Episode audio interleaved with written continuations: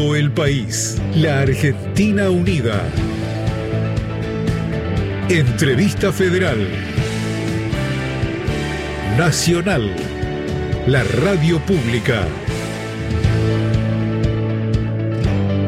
Así es, muy buenos días. Muchísimas gracias Fernando Pedernera en el estudio central de Radio Nacional en Maipú 555. Estamos reunidos a través de una plataforma digital, periodistas de la radio pública en diferentes puntos de la República Argentina para llevar adelante una nueva entrevista federal, en este caso para recibir al ministro de Hábitat, el señor Jorge Ferraresi. Jorge, muy buenos días. Gracias por este espacio con la radio pública. ¿Cómo le va? Hola, buenos días a todos. Saludos a todos los compañeros de las distintas provincias, bueno, y a disposición. Así que bueno, gracias a ustedes por la convocatoria.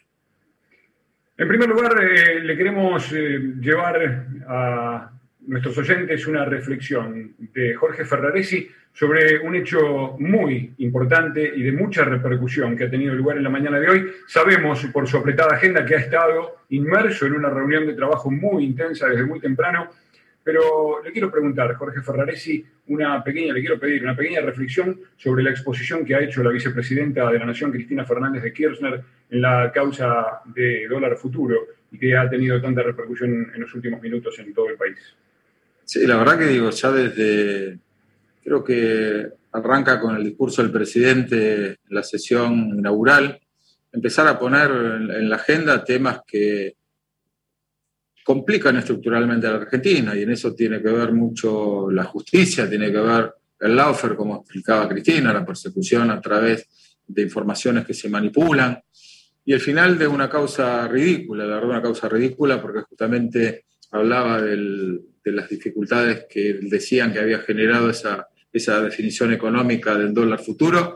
La verdad que lo que ha traído en la Argentina desastre como lo que estamos viviendo hoy tiene que ver con esto de la deuda, una deuda que no se ve en ningún lugar de la Argentina puesta en valor con infraestructura, con vivienda, sino que justamente hubo una gran ingeniería con respecto a la fuga de capitales, así que me parece que hoy la vicepresidenta puso esos nuevos temas que había puesto ya el presidente en la agenda del año en valores concretos y con datos reales de lo que ha sucedido en estos cinco años y con la inacción en un sentido de parte de la justicia y con la acción deliberada y subjetiva con respecto a otro sector. Digo, realmente digo en sintonía este proceso que se ha dado en la región entre el poder económico concentrado, los grupos de comunicación también concentrados, fundamentalmente en armonía con muchos jueces que, bueno, han llevado a la Argentina a este lugar, pero digo, ha habido una memoria histórica, como decía el presidente, que Cristina, que decía que esa memoria histórica es la que le va a generar la posición del pueblo con respecto a esto y bueno, y se ha habido visto muy claro en la elección del año 2019. Gracias, ministro. Vamos a lo nuestro puntualmente, vamos a lo suyo puntualmente, que tiene que ver con la función que está cumpliendo ya desde hace mucho tiempo. Yo me corro por un ratito del aire y convoco desde LB, 8 eh, Radio Libertador, en la provincia de Mendoza, a Ana María Vega. Ana, buenos días. Hola, buen día, ¿cómo están? ¿Me escuchan bien? Perfecto. Hola, ¿me escuchan bien? Bueno.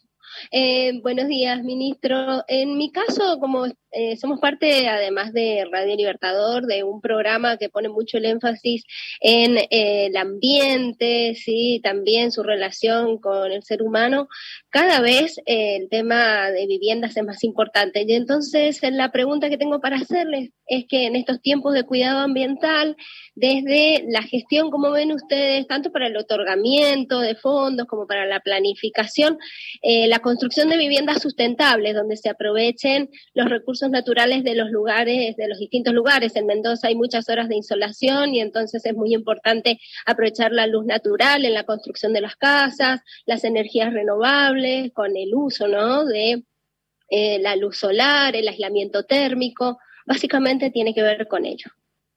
Sí, bueno, buenos días o buenas tardes. Mira, nosotros hemos tomado una definición clave desde el primer minuto que tiene que ver con que cada provincia define el modo y los materiales que utiliza en función de esto que vos decías, de cuál es su hábitat natural, cuál es su cultura, cuáles son los, que, los materiales que tiene cercano en función de producir, así que por lo tanto le hemos dado libertades a cada una de las jurisdicciones. Tengo un programa nacional, digo, con una construcción experimental de vivienda que tenga que ver con esto, lo que decís, de materiales alternativos, del uso de la energía, digo que este recién es un proceso experimental que venimos generando. Y es algo que se impone, el tema de, creo que en los últimos años, algo que ha quedado totalmente demostrado, que se puede generar desarrollo, pero el desarrollo tiene que ser sustentable, o sea que no hay una incompatibilidad entre el desarrollo y el ambiente, así que por lo tanto me parece esto.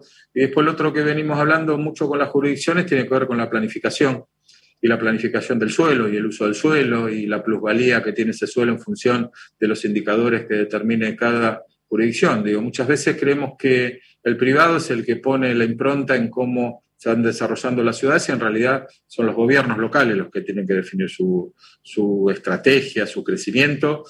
Y si eso no lo hacen los gobiernos locales, la gente lo hace solo. Y cuando la gente lo hace solo, los grupos económicos fuertes se quedan con las mejores tierras y los pobres van a los lugares de tierras donde son inundables, donde no hay posibilidad de tener infraestructura. Así me parece que viene una nueva visión sobre el tema de desarrollo sustentable. Aparte digo que hay algo bien claro, digo, la Argentina crece en promedio y casi todas las provincias repiten ese crecimiento de 10% de habitantes cada 10 años. O sea que nosotros que tenemos la obligación de gobernar para los próximos 20 años con políticas de planificación, tenemos que pensar que vamos a tener sociedades o, pueblos o provincias o municipios que van a crecer un porcentaje del 20%. Entonces, la verdad no nos podemos dar lujo en no planificarlo si no nos pasa lo que nos pasa en muchos lugares de la Argentina, donde la vivienda es una necesidad, donde nosotros hemos venido a poner la vivienda como un derecho y ese derecho que se mantenga atrás del tiempo como una política pública y esa política pública necesita de recursos y por eso discutir también con los gobernadores y con la legislatura cómo se va a ir encaminando este proceso de inversión pública. En función de esto que hablábamos anteriormente, el tema de que el hábitat sea un lugar eh, de crecimiento social, que sea un lugar de desarrollo sustentable, que sea el arraigo natural para cuando hay oportunidades eh, económicas. Por ejemplo, ayer tuvimos una reunión con el gobernador de tu provincia y medio estábamos preocupados porque en un determinado momento se planificó construir viviendas en Malargüe y se van, se van por el séptimo sorteo y no hay ninguno que se presente. Entonces, digo, tiene que ver con una falta de planificación o con una planificación desarrollada para un sector económico que en ese lugar no existe, en ese lugar no hay posibilidades económicas de poder acceder a ese crédito y por lo tanto me parece que hay un desacierto con respecto a construir viviendas en un lugar donde no hay oportunidades de crecimiento económico. Así que, digo, tomar todas estas cuestiones en cuenta. Así que esa es la tarea. Muchas gracias. Ministro, ¿cómo le va? Muy buenos días. Mi nombre es Gabriel Barilá de Radio Nacional Santa Fe. A propósito de la necesidad de reparar el déficit habitacional que tiene la Argentina y algunas zonas en particular, usted estuvo en enero pasado visitando la provincia de Santa Fe y firmó con el gobernador Omar Perotti una serie de acuerdos para ir en ese sentido, entre otros, lo que es la adhesión de Santa Fe al Fondo Nacional Solidario de Vivienda y al programa Casa Propia. ¿Cómo van avanzando estos programas en el territorio? Hay una idea de llegar al 2021 con una serie de eh, reparación de zonas habitacionales importantes. ¿Cómo marcha a nivel nacional? Ya, firmamos con todas las provincias eh, la construcción de la primera etapa de 61.500 viviendas. Digo, vamos recibiendo todos los días distintas propuestas ejecutivas, porque les contaba al principio que los proyectos los hace cada una de las jurisdicciones, la distribución geográfica en cual determina esa, esa cantidad de vivienda que firmamos en la provincia también lo hace geográficamente cada una de las jurisdicciones. Y ahí esperamos algo, digo, también de la misma manera que el presidente nos pide a nosotros que generemos una política federal de viviendas donde no tengamos una discriminación con respecto al color político, a los gobernadores le pedimos lo mismo, que con los intendentes tengan la misma resolución, digo, generar una distribución equitativa en función de cantidad de habitantes, de posibilidades productivas, como le decía anteriormente. La verdad que nosotros venimos a cambiar dos cuestiones centrales. Uno, el concepto de vivienda social, la vivienda social no va a existir más en la Argentina. Si uno va a la memoria de la Argentina, las viviendas del peronismo quedaron en la memoria y en la retina de todos los argentinos, con ese plan de viviendas de Perón. Y después vinieron los militares e instalaron el concepto de vivienda social. Y la vivienda social es una vivienda que estigmatiza la pobreza, por lo cual los argentinos toda la vida tienen que ser pobres para vivir en ese tipo de vivienda. No hay posibilidad de tener desarrollo, de tener crecimiento, de tener arraigo, de tener una vivienda que tenga las dimensiones mínimas como para poder tener un hábitat confortable. Así que eso lo hemos modificado y la verdad que estamos muy conformes. Hoy, después de un rato, tenemos reunión con el Consejo Federal de Viviendas, que participan todos los presidentes de los institutos de vivienda de todas las provincias. Así que, bueno, digo, midiendo el avance concreto de eso, pero bueno, si hay provincias que han licitado, estamos corrigiendo algunas cuestiones eh, que tengan que ver con lo administrativo, pero la verdad muy conformes con esa decisión de haber descentralizado los proyectos en la provincia y las provincias trabajando muy conscientemente en esta concreción. Muy buenos días, ministro. Soy Marcelo Fernández de Nacional Perito Moreno, en el noroeste de la provincia de Santa Cruz.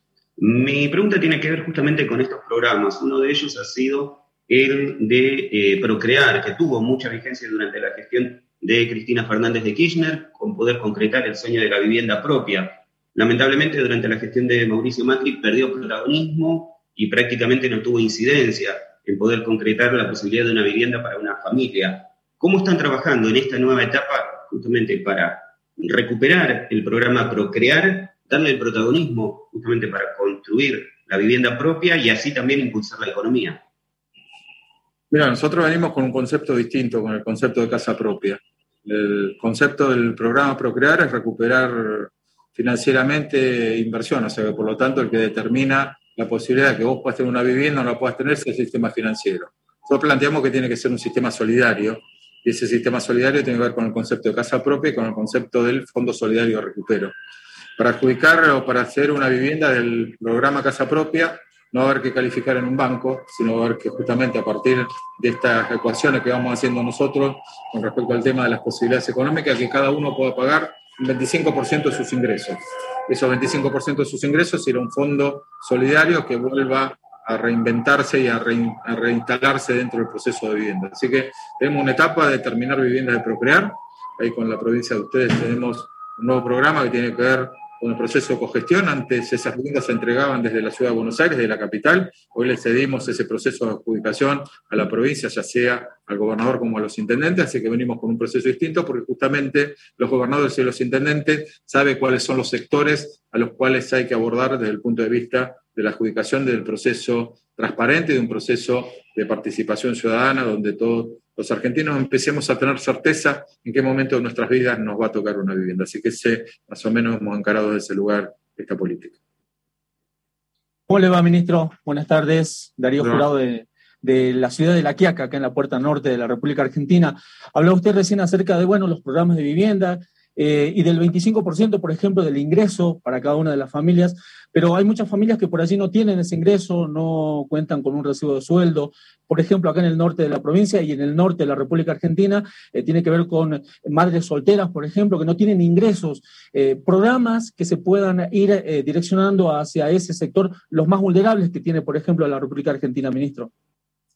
nosotros trabajamos fundamentalmente con los más vulnerables, lo que también es cierto que no hay manera de sostener una vivienda si uno no tiene ingresos. Entonces me parece que hay distintas políticas que viene desarrollando el gobierno en función de la inclusión. Digo, la, pandemia nos ha puesto en, en vidriera que hay más de 9 millones de argentinos que no tenían ningún tipo de ingreso a partir de lo que pudieron cobrar el IFE y esa situación se fue dando. O sea que hoy la Argentina tiene una radiografía bastante clara de cuáles son los argentinos que sí tienen la posibilidad de tener ingresos o no tener ingresos. Nosotros dentro del total de viviendas que presentamos para hacer en casa propia, aspiramos a que el 12% sea subsidiado. O sea, el 12% de los adjudicatarios de esos planes de vivienda estén en estos grupos que vos planteás. Ahora, lo que sí es cierto es que cada gobierno local es el que conoce esta problemática, cada gobierno local el que conoce sus universos. Entonces, digo, por eso esta tarea federal de responsabilidad, de distribución de responsabilidades tiene que ver con esto. Y esto es lo que decimos nosotros cuando planteamos 264.000 soluciones habitacionales que tienen que ver con procrear, con créditos directos, con construcción de vivienda, algo que, que nos encontramos cuando vinimos al gobierno, 55.000 viviendas paralizadas del año 2015 y muchas en tu provincia, y en la cual tuvimos que, que hacer una ley, esa ley se trató y se aprobó en sesiones extraordinarias, la estamos reglamentando, o sea que esa ley nos va a permitir terminar esas 55.000 viviendas de muchos argentinos que la tenían ahí en la palma de la mano, la tenían ante sus ojos, así que bueno, la verdad que estamos articulando eso. Y de dos maneras, uno digo con los gobiernos centrales de cada una de las provincias y si eso no es posible con los gobiernos locales también de cada una de las provincias. Por eso pedimos que esto sea una cuestión de, de no mirar el color, sino mirar la necesidad, mirar la necesidad, trabajar sobre los más vulnerables, que eso es lo que nos pide nuestro presidente. Nuestro presidente dice algo bien claro, digo, desarrollar eh, la Argentina de manera que cada uno pueda vivir y pueda desarrollarse en el lugar donde nace. Entonces, también crear oportunidades y esa creación de oportunidades tiene que ver con pensar una Argentina que la vivienda es una cosa más de algo integral que tiene que ver con las oportunidades, que tiene que ver con el transporte, que tiene que ver con la conectividad. Y la conectividad a partir de la pandemia también nos ha dejado eh, desnudos con respecto a, a las grietas que se van generando entre distintos niveles de la sociedad, chicos que se han podido comunicar con sus escuelas y otros que no han podido comunicarse en todo el año. Entonces, la verdad, me parece que tiene que ver con esta cuestión integral y esta cuestión integral tiene que ver con la decisión del presidente de trabajar en equipo. ¿Qué tal, ministro? ¿Cómo le va? Muy buenos días. Laura Urbano lo habla desde aquí, desde Radio Nacional Salta.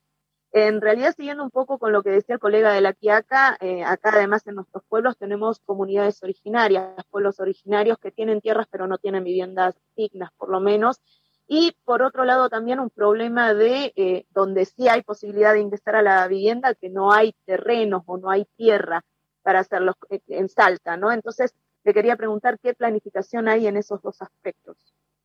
Mira, venimos nosotros trabajando con, con un programa de viviendas rurales y ese programa de viviendas rurales es lo mismo, digo, cada, cada provincia, cada lugar es el que conoce cuál es la demanda y cuál es su situación, pero tenemos un programa en el cual vamos a abordar de este lugar esa problemática.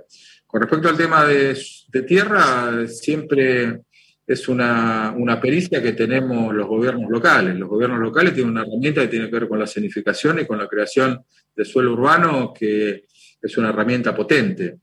Y ahí es donde hay que trabajar con los privados, donde los que tienen que hacer las inversiones son los privados y no el Estado, porque si no siempre pasa al revés, el Estado el que hace las inversiones y los privados son los que se llevan la renta.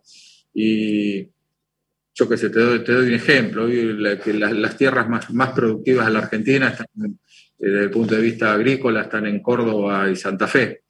Una hectárea en Córdoba y Santa Fe rural vale 25 mil dólares, una la convierte en tierra urbana vale 300 mil dólares. Mirá si tiene potencia la zonificación que da el gobierno como para que generar un desarrollo. Por eso la planificación es lo que hablábamos anteriormente con tus compañeros. Digo, nosotros tenemos certeza que tenemos un crecimiento cada 10 años del 10% de la población. Ahora tenemos que un día por todo planificarlas, tenemos que tener un día por todo políticas públicas que nos permitan tener viviendas en la Argentina y se construyan a lo largo de todos los años. La Argentina ha discontinuado los procesos de construcción de viviendas. Es más, esa, si uno se pone a pensar por qué se paralizaron 55.000 viviendas en el año 2015, la verdad que es difícil encontrarle una respuesta.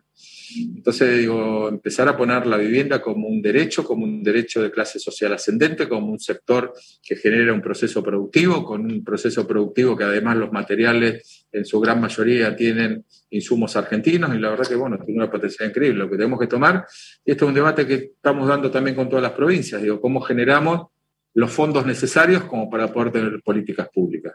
Digo, pues la Argentina se debate en dos países, un país que lo hemos transitado en los cuatro años del neoliberalismo, donde la inversión pública no existía, pero sí el Estado estaba muy presente en lo que fue el saqueo de los fondos de deuda externa, 44 mil millones que fueron fugados de manera muy inteligente en la Argentina.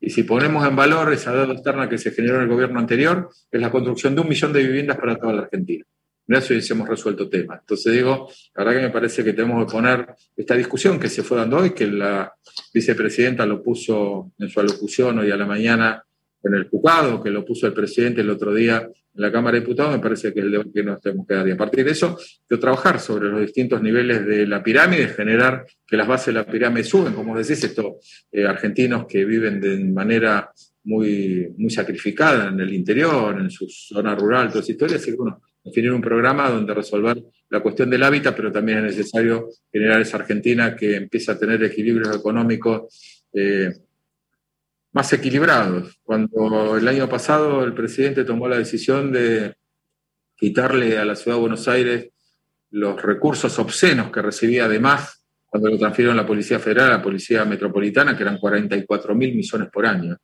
44 mil millones por año para que ustedes tengan una idea, yo el, que yo fui intendente de una ciudad de Avellaneda, está cercana, con casi 400.000 habitantes, es el presupuesto de cuatro años para todo, absolutamente para todo. Así que imagínense la concentración de la economía y de la riqueza. Cuando hablamos de vivienda pasa lo mismo que pasa con la economía. 14 millones de viviendas, 12 millones de familias. Entonces digo, hay muchas viviendas que tienen muchos y algunas que no tienen nadie. La tarea es generar esa política pública como una cuestión de derecho, así que esa es la tarea que nos pide el presidente. Gracias. Verónica Cecín de Radio Nacional Santiago del Estero. Eh, la consulta es, ustedes han lanzado un programa de planificación y ordenamiento y uno de los ejes es la urbanización. Me intriga saber cómo se va a aplicar esa urbanización y si esto va a estar acompañado de otros programas. Mira, nosotros generamos tenemos un área justamente donde trabajamos la capacitación de la generación de, de estas políticas, de herramientas de política de la generación de planificación para generar suelo urbano. Y después la generación de suelo urbano dispara una cantidad de cuestiones que tiene que ver con la infraestructura, que tiene que ver con las oportunidades, que tiene que ver con el transporte, pero que tiene que ver fundamentalmente en nuestro ministerio con la construcción de vivienda. Nosotros vinimos a poner esta construcción de vivienda en función de un plan anual, de un plan que quede permanente en el tiempo, y eso por eso es un debate importante. Nosotros vamos a construir eh, 264.000 soluciones habitacionales, que en construcción de viviendas nuevas son 245.000 y eso va a generar un impacto económico importante y la aspiración a partir del año 2024 construir 75.000 viviendas por año. Entonces la necesidad de la planificación y la generación de suelo urbano para poner después las viviendas que vamos a construir nosotros del Estado Nacional, pero aparte habrá disparadores financieros y el sector privado tendrá que generar políticas también para abordar otros sectores. Así que la verdad que estamos, es claro, digo, acompañar del conocimiento, es claro acompañar de las herramientas que tienen los gobiernos locales con una potencialidad que a veces no la vemos. Nosotros a veces desde un municipio creemos que viene un privado y nos hace un favor. Y en realidad el favor se lo hace el Estado generando algo tan simple como es una planificación en función de un proceso de indicadores de zonificación que se le permite construir o convertir, como decía anteriormente, una tierra rural en una tierra urbana y la verdad que bueno, es el proceso que tengo que pensar y también planificarlo, pues si no la gente se planifica sola. La gente se planifica sola y la Argentina tiene gran historia con respecto a asentamientos. Y esta gran historia con respecto a asentamientos pasa que los que tienen mucha plata se asientan en lo que llaman barrios cerrados, y los pobres al lado de las vías de los ferrocarriles o de los arroyos, y después terminamos con las condiciones eh, en las que terminamos. Así que me parece que esto tenemos que ir eh, armándolo en función de que haya inversiones privadas, pero que esa inversión privada genere una plusvalía para que los sectores más vulnerables del Estado puedan tener también un hábitat digno como se merece. Gracias, ministro. ministro, ¿Qué tal? ¿Cómo le va? Buen día. Mi nombre es Claudio Martín, soy del ET14 Radio Nacional de Paraná. Hace más de 30 años que estoy en esta radio. Imagínense que nosotros durante todo este tiempo que hemos, que hemos trabajado aquí hemos visto un montón de cuestiones relacionadas con los, con los barrios y con las viviendas y demás. Usted hace poco estuvo acá en Paraná y hizo anuncios muy importantes vinculados precisamente con la construcción de viviendas, 2.200. Nos prometió también Habló de viviendas dignas, como lo he sentido decir en varias oportunidades a lo largo de esta nota, y dijo como parte del ascenso social. ¿A quién usted considera que deberían destinarse las próximas viviendas que se van a construir aquí en la provincia de Entre Ríos? Aparte anunció obras complementarias también para los diferentes barrios de la ciudad. Sí, estuvimos con el gobernador firmando convenios, recorriendo distintos programas, uno un barrio Procrear, donde Está terminado algunas cuestiones hace algunos tiempos, ya empezamos con las plantas de placa como para poder entregar 220 viviendas en los próximos meses, y otro barrio de construcción de 500 viviendas, que el compromiso de la provincia era poner el 30% y la nación el 70% y la nación no había puesto nada, así que estamos ahí ordenando esa situación, más 2.200 viviendas, como habíamos hablado anteriormente, a la inversión de infraestructura para algunos barrios populares que tienen que ver con esta cuestión de la dignidad. Y la clase social ascendente para nosotros, con nuestra filosofía peronismo, es todo y en ese todo, digo, hay escalones, y en esos escalones, digo, estamos trabajando en una idea de segmentar en función de distintos grupos de la sociedad. Y le decía a alguno de tus compañeros que tenemos pensado un 10% de las viviendas para los sectores vulnerables que tienen ingresos mínimos o no tienen ingresos. Digo, eso va a estar subsidiado por el Estado. Y como decía, no hay un, una aplicación financiera, que uno tenga que ir a un banco a inscribirse, que le digan presenta esto, presenta el otro, si no tiene que ver con esta cuestión de entender cómo hay que resolver del territorio los distintos segmentos que uno tiene en su sociedad. Entonces, por eso digo, esta es una tarea que también que el Fondo Solidario de Recupero, que tiene que ver con este 25% de los ingresos, entra nuevamente a fondos nacionales, pero toda la política de adjudicación que vamos a tener observación nosotros las hacen las provincias y los municipios. Así que aspiramos, digo, hoy parece poco, ¿no? Me parece poco porque la Argentina viene mucho tiempo sin hacer, pero nosotros tenemos que generar un camino que sea claro en el cual todos los argentinos entendamos cuál es el camino que tenemos que recorrer para llegar a una vivienda. Y ese camino que tenemos que recorrer tiene que ser de esfuerzo, digo. Eh, y, también buscar los más vulnerables. Yo digo que una persona que tiene llegando a los 55, 60 años y sigue alquilando, la verdad que la vida va a tener muy complicada. Entonces, digo, me parece que está en una situación mucho más vulnerable una pareja de 20 años que recién hace su familia, que está bárbaro que tenga el en su casa propia, pero parece que tiene que recorrer un camino de esfuerzo, ¿no? Como para llegar a lo que entonces me parece que en ese lugar tenemos que, abordar el tema de la adjudicación de vivienda.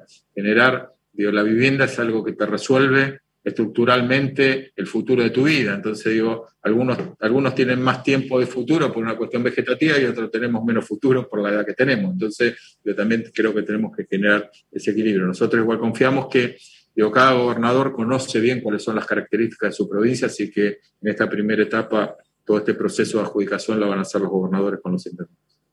Muchas gracias. No, al contrario. ¿Qué tal, ministro? Andrea Miranda, de, Radio Nacional Comodoro Rivadavia. Bueno, y yo quería preguntarle por la reglamentación de la ley de alquileres. El 31 de marzo se vence el decreto que digamos, entre otras cosas, congela los alquileres y prohíbe los desalojos. Y bueno, ¿cuál va a ser el panorama? ¿no? Que es algo que se preguntan tanto inquilinos como, propietarios.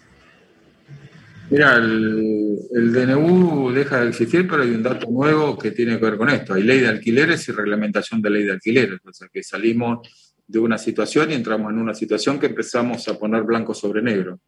Pero es muy difícil determinar porque no hay ningún nada donde se pueda determinar cuántos son las personas que alquilan. Y en esa cuestión de cantidad de personas que alquilan, digo, por eso generar un mecanismo que tiene que ver con la inscripción en la FIP, en la denuncia del contrato, que lo pueda hacer el propietario, y si no lo hace el propietario, lo puede hacer el inquilino. Generar un proceso obligatorio de mediación previo al desalojo, o sea que por lo tanto no va a poder haber ningún desalojo en un proceso donde el contrato no esté declarado ante la FIP y no esté el proceso de mediación con respecto al Ministerio de Justicia. Y va a haber índices que va a determinar el Banco Central en función de cuáles serán los índices de ajuste de los alquileres y no van a quedar librados al azar de cualquiera. Así que empieza a haber una Argentina nueva con respecto a este concepto. Hay un, hay, va a haber distintas situaciones, por eso vamos a tener un observatorio que lo vamos a convocar a las distintas asociaciones de inquilinos para ver las situaciones complejas que se van determinando en función de esta situación.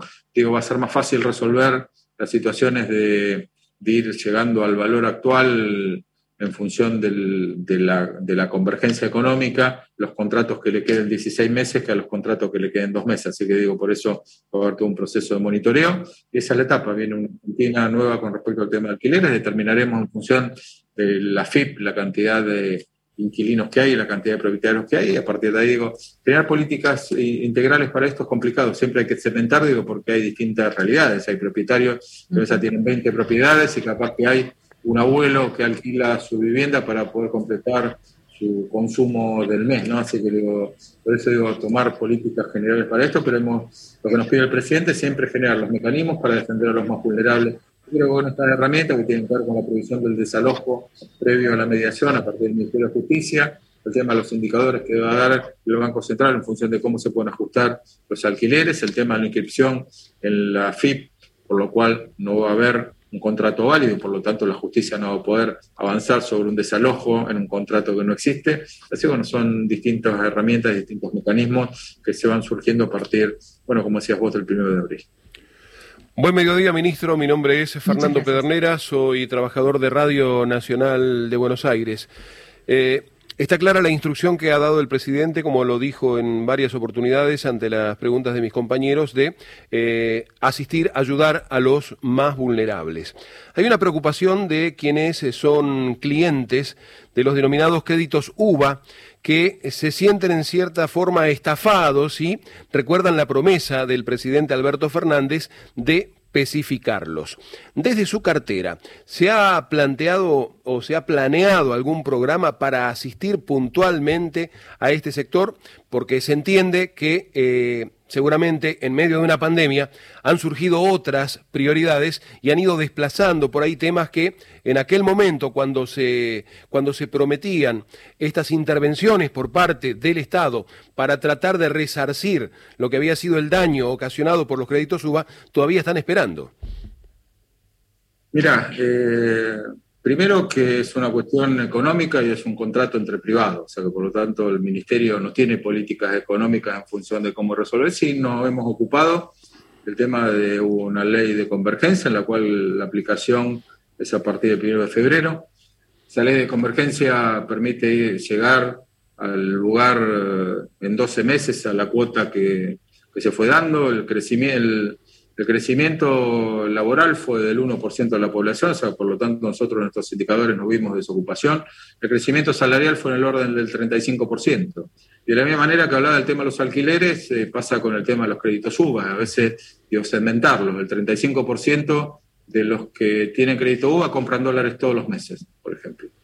Y seguramente que hay sectores vulnerables. Nosotros hemos hecho una disposición que ya la ha elevado el Banco Central a cada uno de los bancos, donde ninguna cuota puede superar el 35% del ingreso.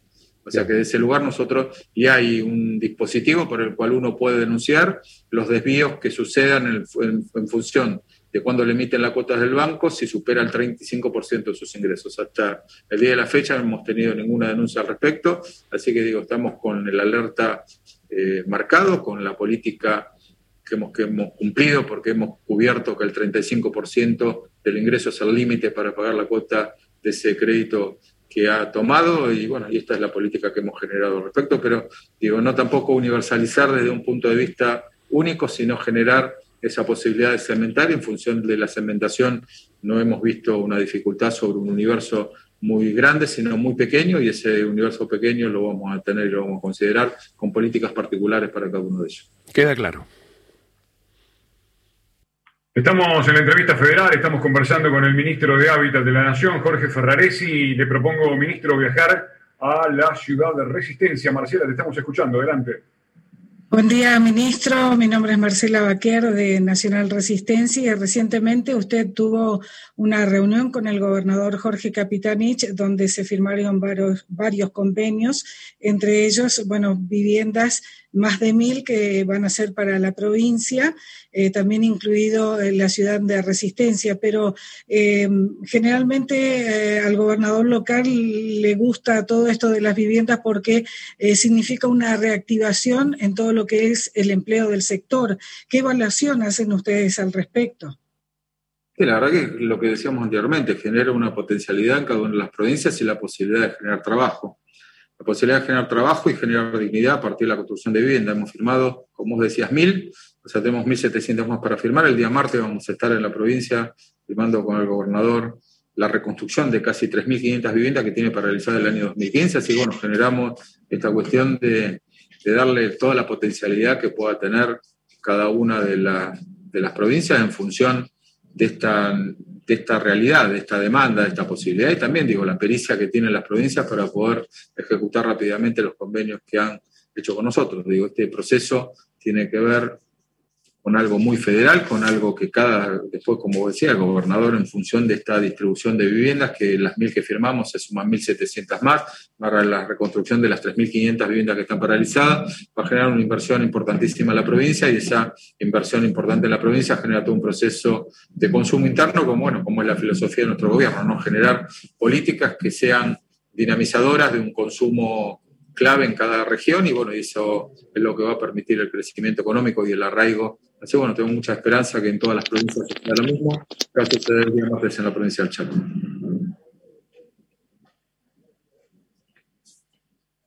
Ana, en Mendoza te estamos escuchando, adelante.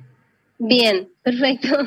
Eh, nuevamente, en mi caso, y ahora le quería preguntar, teniendo en cuenta que eh, su cartera, al menos en una parte, va a ser em, la responsable de aplicación en esto que se ha anunciado eh, como la consolidación del Plan Nacional de Vivienda en relación a la ley de blanqueo de capitales. ¿Nos puede explicar un poco cómo va a ser ese proceso y cuáles son sus expectativas?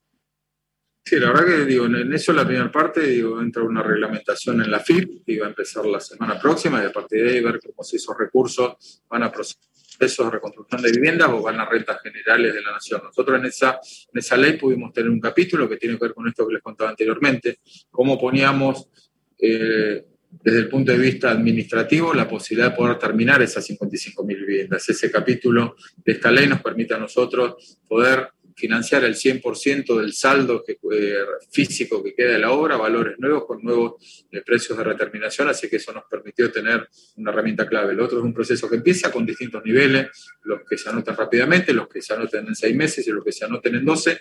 Eso va a ser algo más que va a abordar desde la inversión privada y seguramente aportará algunas de las otras herramientas, como se decía, a partir de la inversión pública y los segmentos que nosotros vamos abordando desde el Estado nacional, el sector privado empieza a generar distintos mecanismos, bueno, me parece que es una gran oportunidad de inversión para viviendas en la Argentina, bueno, y esperemos que eso se vea reflejado en la posibilidad de créditos a través de los bancos privados, de créditos a través de privados, la verdad que digo, genera mucha expectativa, pero nosotros estamos muy concentrados en lo que tiene que hacer el Estado como disparador y como ordenador, y cómo ponerse de punta de lanza en esta distribución importante que tiene que ver con este Plan Federal de Vivienda.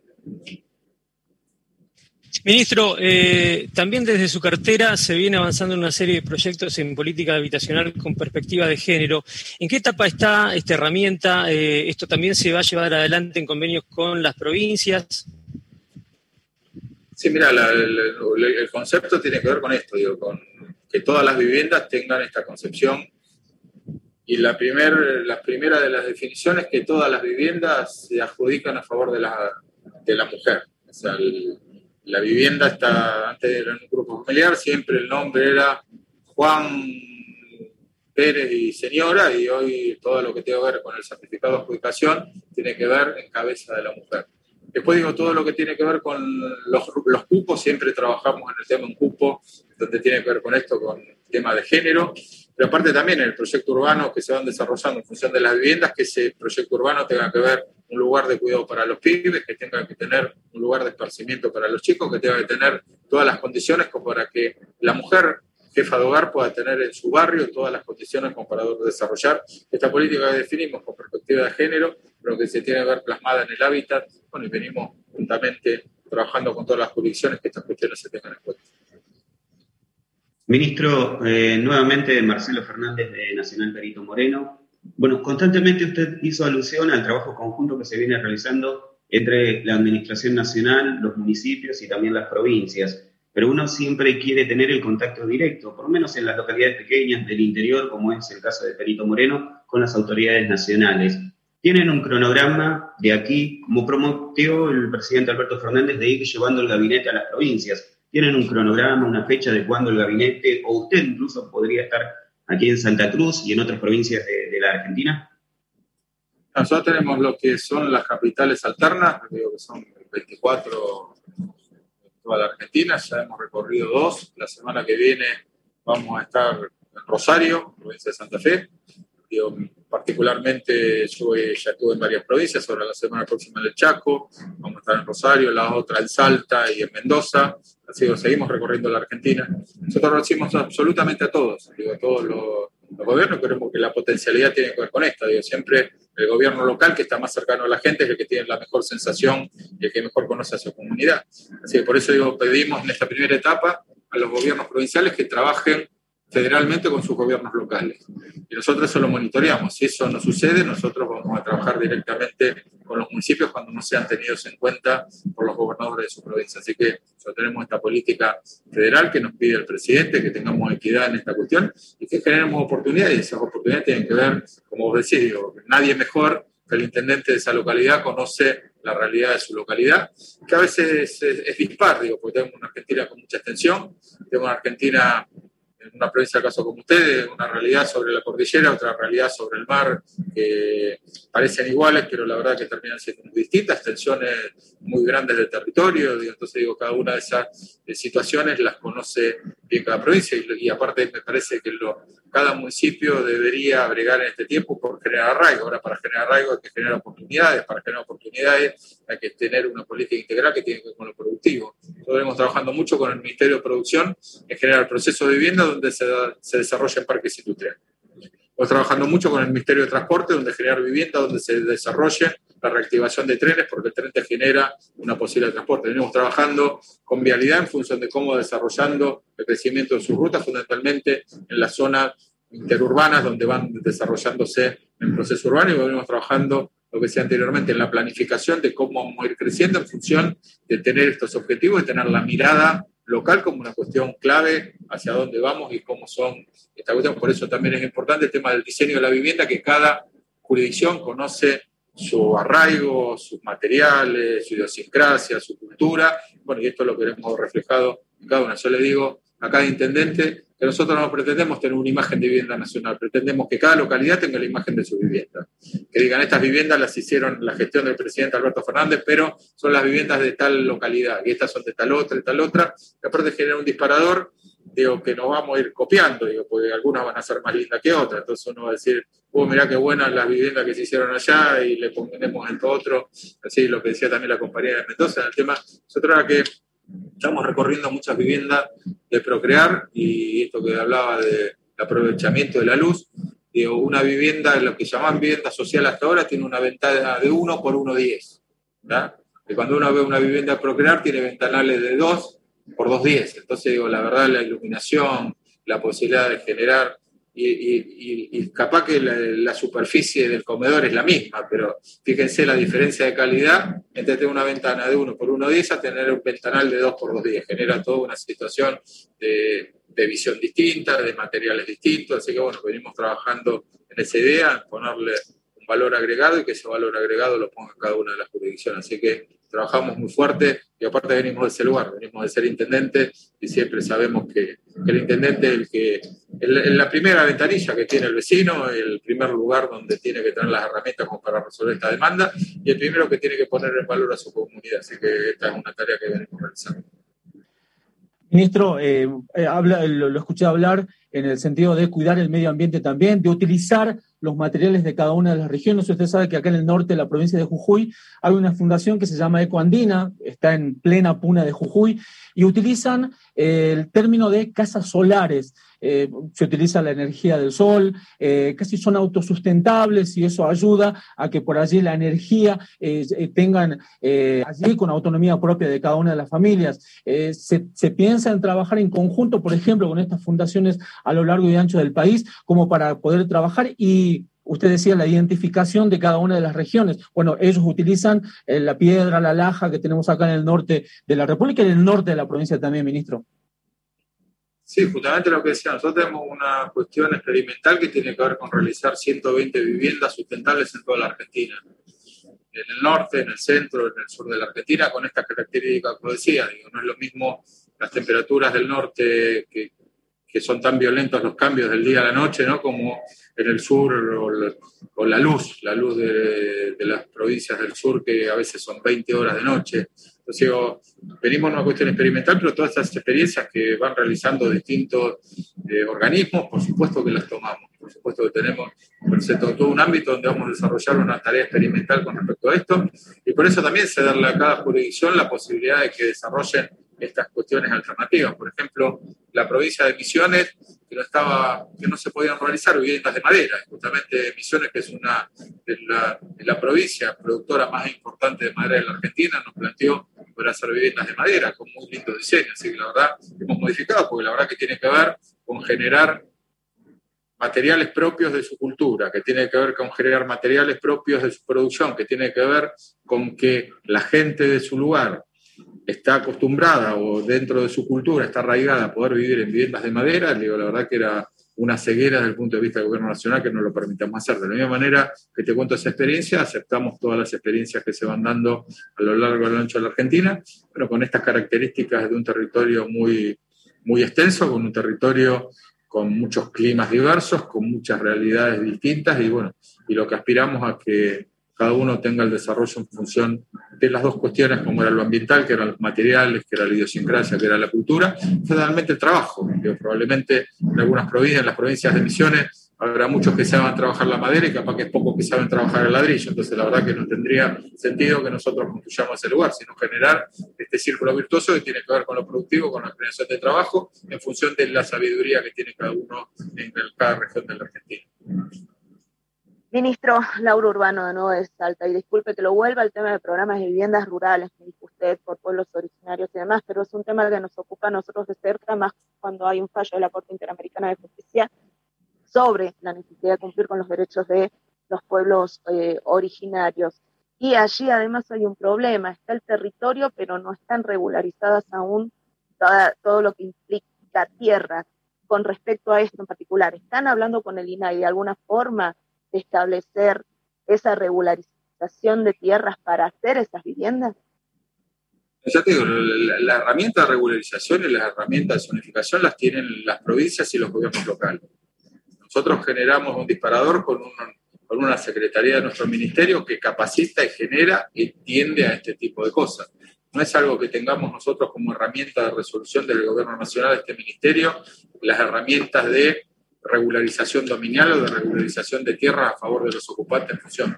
Por supuesto, hay leyes nacionales y fundamentalmente tienen que ver con esto, con una decisión muy clara del gobierno local, una decisión muy clara de cada uno de los gobiernos y lo hacemos desde acá transmitir la preocupación que vos tenés al gobierno local. La semana, eh, la última semana del mes vamos a estar en la provincia, así que abordaremos. Nosotros tenemos con el Ministerio de Agricultura de la Nación un programa de viviendas rurales para generar el arraigo en función de lo productivo, en función de lo que cada uno genere, porque también hay una fantasía, no pensar que hacemos vivienda en el interior y la gente se vivir. La verdad, lo que tenemos que hacer vivienda para que los que vivan ahí no se vengan o no vayan a los urbanos de cada una de las provincias o la centralidad de una provincia. Así que bueno, estamos a tiempo de resolver lo otro, de, de, que la gente vuelva cuando ya se fue, pero sí estamos en condiciones de generar las condiciones de hábitat para que el arraigo a partir de ahora sea un dato de la realidad a partir de lo que pueden producir, a partir de lo que se puede consumir en el lugar, y a partir de tener un hábitat que les permita desarrollarse. Así que tenemos por el Ministerio de la Agricultura tenemos un plan de 3.000 viviendas con distintas organizaciones territoriales. Probablemente haya algunas de tu provincia, la verdad que ahora no tengo eh, presente cuáles son las organizaciones territoriales, eso lo hacemos con todas las organizaciones nacionales territoriales que trabajan en el concepto del arraigo en función de lo que tenga que ver con la agricultura eh, familiar, con la agricultura una escala que no tiene que ver con los grandes pools, sino que tiene que ver conjuntamente con un desarrollo, una consolidación de la economía familiar. En esa economía familiar falta el hábitat y nosotros en este concepto vamos a poner el hábitat para que esa economía familiar se consolide y para que ese proceso se consolide como un proceso de arraigo. Ministra, nuevamente Verónica Cecín de Santiago del Estero. Hace poco ha firmado un convenio para la construcción de 2.700 viviendas con el gobernador Gerardo Zamora. ¿Estas viviendas son para capital o para el interior y si tienen pensado la construcción de más viviendas? Son para toda la provincia, por eso decía yo el, el gobernador define junto con, con, su provincia cómo las distribuye. Digo, eh, ya eh, hemos firmado hoy a la mañana, ya han presentado más de mil, 1057, creería ya con proyecto definitivo, así digo, en distintos lugares de la provincia. Así bueno, y tenemos sí una segunda etapa, será fin de año, lo primero queremos ver por eso. Digo, una cosa son los compromisos que tenemos firmados y otra cosa son las devoluciones que dan las provincias en función de la cantidad de viviendas que han podido construir en esta primera etapa. Así que tenemos una segunda etapa para el mes de diciembre y aspiramos que todas las provincias cumplan y volvamos a firmar de esa misma manera esta posibilidad y que también que cumplan con esta distribución geográfica en cada una de las provincias en función de que, de la misma manera que nosotros tenemos un plan federal, donde lo distribuimos con los gobernadores, los gobernadores generen este federalismo con los intendentes, con los gobiernos locales, para que también cada una de las localidades puedan acceder a este derecho que nos plantea el presidente que tiene que atravesar a toda la Argentina. Gracias, ministro. Ministro, eh, a ver si no estoy equivocada con mi apreciación. Usted, eh, su impronta o la impronta de su gestión está muy vinculada básicamente con lo social. Hablando y conociéndolo un poco más, usted en algún momento dijo y habló sobre ese plan de contención que se realizó en Villa Azul, que lo tuvo como protagonista y que dijo usted, Villa Azul es el lugar más injusto de la Argentina. En una vereda la gente vive urbanizada con agua cloacas y del otro lado es la nada. Eh, ¿Esa es la impronta de su gestión? ¿Usted únicamente va, cuando va a, una provincia que la recorre, que seguramente conoce más de cerca todo lo social, no únicamente se ocupa de las casas, sino también de cómo está viviendo la gente? justamente la casa es una cosa más de un proceso de urbanización y tiene que ver con generar temas mesas sociales donde vayan resolviéndose distintas cuestiones el hábitat mejora mucho. Cuando vos contabas ahí esa experiencia que tuvimos nosotros, que era con el municipio de Quilmes, Avellaneda con Quilmes, en el tema de Villa Azul, donde nosotros habíamos urbanizado y Quilmes no. Y después los resultados de la pandemia fueron también exponenciales en cómo iban los contagios en el lugar donde había eh, mucha concentración de familia sin ningún tipo de servicio. La verdad que generó que el hábitat también, este proceso de pandemia, era una de las cuestiones que nos iba a poner en mejores condiciones. Pero por supuesto hay que trabajar en la integración y hay que trabajar en lo social, digo, porque justamente cuando hablamos que las viviendas generan un proceso de clase social ascendente, tiene que ver con la aspiración de que uno tenga un mejor trabajo, que uno tenga un mejor salario. Cuando yo digo que las viviendas sociales te estigmatizan la pobreza, no te permiten tener un auto. La verdad que nosotros aspiramos a que todos los argentinos el día de mañana, el que no lo tiene, lo pueda tener. Y cuando uno tiene un auto, tiene que tener en la casa un lugar donde guardarlo, tiene que tener una calle que le permita tener un auto estacionado en la vereda y pase otro. Entonces, bueno, esas cuestiones de todo lo que tiene que ver. Con lo social, cuando yo hablo del tema de los dormitorios, un dormitorio de lo que se llamó una vivienda social, no entra un placar. Ah, entonces, ¿cuál, por qué? El concepto de estigmatización que el pobre no tiene ropa, entonces, ¿para qué quiere un placar? O en el caso de una vivienda social, en un pasillo no pasa una silla de rueda. Y la verdad que nos puede pasar algo necesitar una silla de ruedas. Entonces digo, tengo que tener una vivienda que nos permita tener este proceso de clase social ascendente. Probablemente hoy no nos pase, hoy, como decía la primera pregunta de uno de nuestros compañeros, que tiene que ver con cómo abordar el tema de las viviendas para los que no tienen ingresos. Tenemos previsto un porcentaje de viviendas para los que no tienen ingresos, pero en la construcción o en la reconstrucción de la Argentina aspiramos que ese argentino en corto plazo tenga un ingreso. Y primero será un programa social, después será una asistencia alimentaria, y después será un trabajo formal. O sea, a partir de este disparador de gran inversión pública que tiene la Argentina, a partir de esta definición de dejar de pagar, de dejar de pagar intereses de la deuda externa para pagar deuda interna que tenemos con los argentinos en función de infraestructura, en función de vivienda, en función de calidad de vida, digo, va a generar, después, ahora después tenemos que tener un compromiso de la Argentina y poder debatir qué Argentina queremos. Y esa Argentina que queremos, digo, la definimos cada dos años todos los argentinos. Y en esa, y en esa definición que tenemos también cada dos años con todos los argentinos, debate que damos a veces, digo, hay algunos que arraigan o defienden mucho los gobiernos locales, ¿no? Los gobiernos con características provinciales.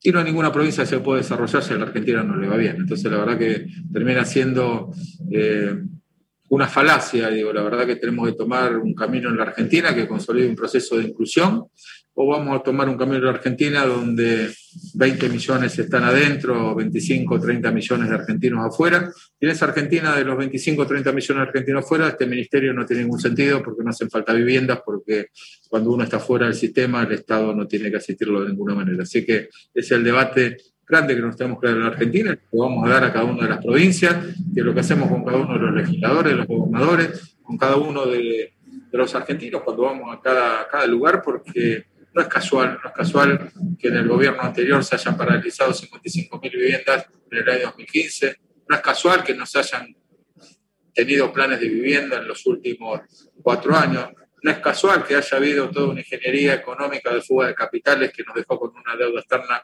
de 44 mil millones y 44 mil millones de dólares, lo que decía en un párrafo, es un millón de viviendas para la Argentina. Imagínense si en estos años hubiésemos construido un millón de viviendas, estaríamos felices de pagar esa deuda, ¿no? porque la verdad que tendríamos un millón de argentinos viviendo con dignidad distinta a la que nos toca Ministro, muchísimas gracias por este extenso segmento con la radio pública, eh, por la coherencia de sus palabras, por la solidez de sus respuestas, por la contundencia de todas sus acciones.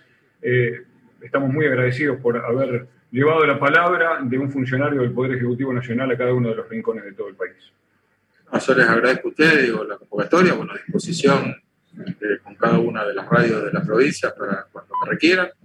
y cuando quieran pegamos la segunda vuelta, así que sería bueno cada tanto ir viendo, ¿no? porque también digo, las cosas que decimos después las tenemos que poner en valor y ponerlas en valor, digo, genera que la política tenga lo que tiene que tener, ¿no? la credibilidad de la gente y la credibilidad de la gente es medir en hechos reales las palabras que uno pone a veces en utopías. Así que bueno, la construcción de las utopías a partir de las realidades y esas realidades que los argentinos también sientan que esta nación está presente para reconstruir la Argentina y la vivienda como un disparador importante. Así que mi agradecimiento a todos ustedes.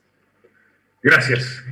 El ministro Jorge Ferraresi pasó por la entrevista federal. Muchas gracias a todos y cada uno de los compañeros y compañeras que han participado de este segmento. A partir de este momento, cada una de las emisoras participantes de esta entrevista federal continúa con su respectiva programación. Volvemos a los estudios centrales en LRA1 Radio Nacional Buenos Aires, en Maipú 555, donde Fernando Pedernera nos dio pie y donde en minutos nada más comienza su programa el señor Darío Villarruel y el equipo. Muchísimas gracias y hasta nuestra próxima entrevista.